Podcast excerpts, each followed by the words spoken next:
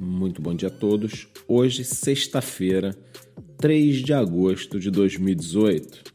É, meus amigos, parece que realmente estamos devolvendo todo aquele ganho que ocorreu quando o Bitcoin saiu da faixa dos 6 mil dólares para os 8.500 dólares, no qual estava poucos dias atrás.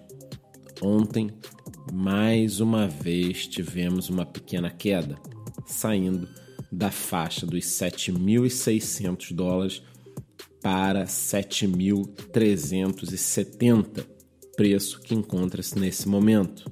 Em relação a altcoins, temos como destaque negativo Tron menos 6%, Dash menos 2,5% e Ethereum menos 2,30%.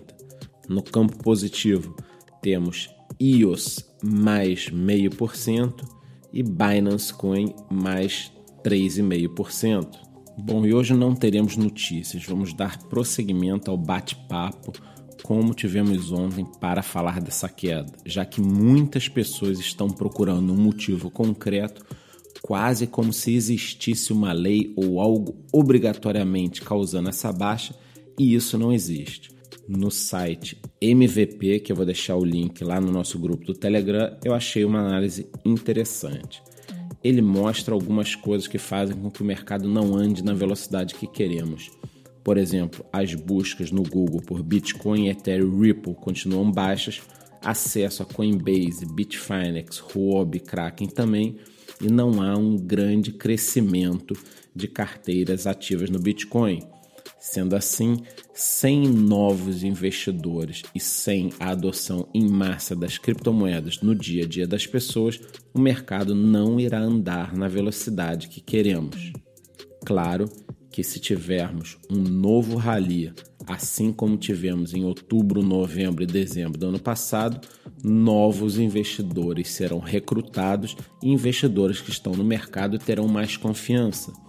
Esta forma é a forma como qualquer mercado financeiro funciona há 500 anos. A verdade é que não é o preço do Bitcoin que está deprimindo as pessoas. Afinal de contas, essa queda aí de um pouquinho mais de 50%, saindo ali dos 19 mil dólares para 7 mil e poucos dólares, não está matando o mercado, não é isso. O que está deprimindo as pessoas e retirando muita gente do jogo é a queda nas altcoins. Eu li um artigo agora pela manhã falando exatamente sobre isso.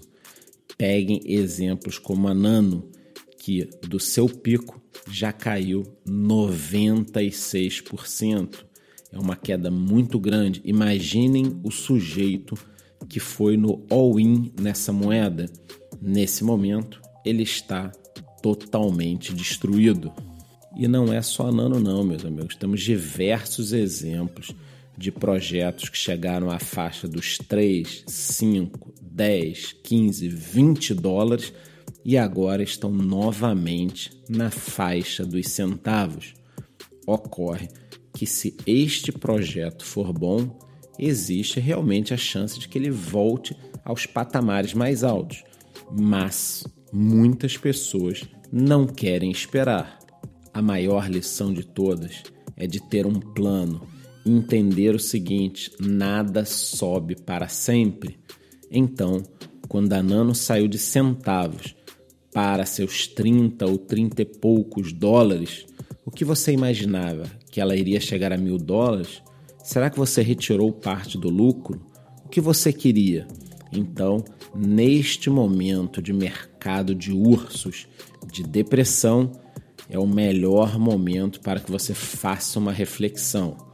Porque, em minha opinião, aliás, eu não acordaria quatro e pouco da manhã todo dia para fazer esse podcast se eu não achasse isso, esse mercado irá se recuperar brevemente, talvez esse semestre, talvez no outro, ou quiçá em 2020.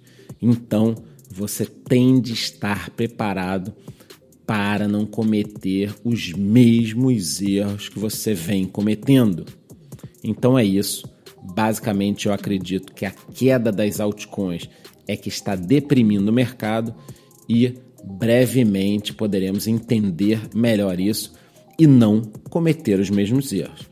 Então aguarde, domingo temos a nossa live por volta de 8, 8 e meia da noite, onde eu trarei um resumo semanal com todas as notícias, números e fatos da semana. Não perca então. Muito bom dia e bom fim de semana.